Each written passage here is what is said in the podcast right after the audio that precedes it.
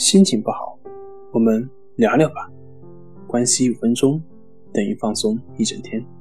大家好，我是心理咨询师杨辉，欢迎关注我们的微信公众账号“重塑心灵心理康复中心”，也可以添加微信 “s u 零一一二三四五六七八九”，了解焦虑的解决办法。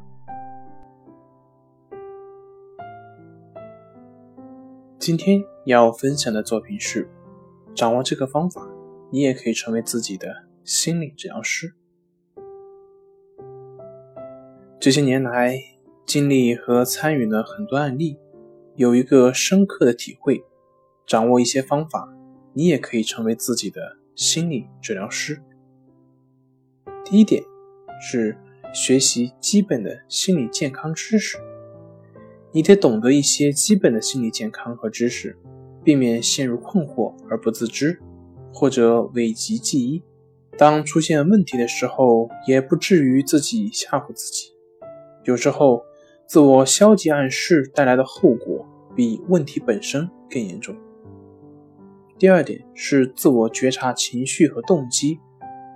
很多心理困惑源于自我认识不清晰，比如有时候莫名其妙的忧伤，不想说话，累。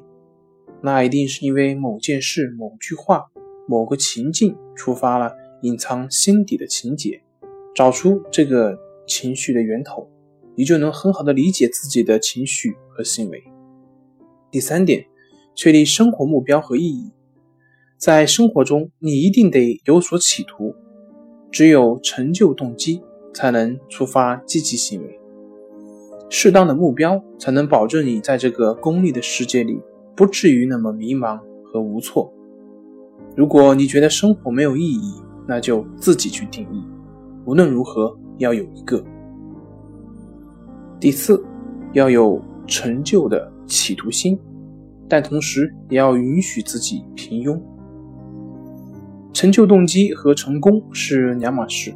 我们得有成就动机，但你不得不承认，娑婆世界里收获。未必与努力的程度成正比，努力的因种出的果未必能在我们的预期的时间里出现，所以允许自己平庸是善待自己最好的减负态度。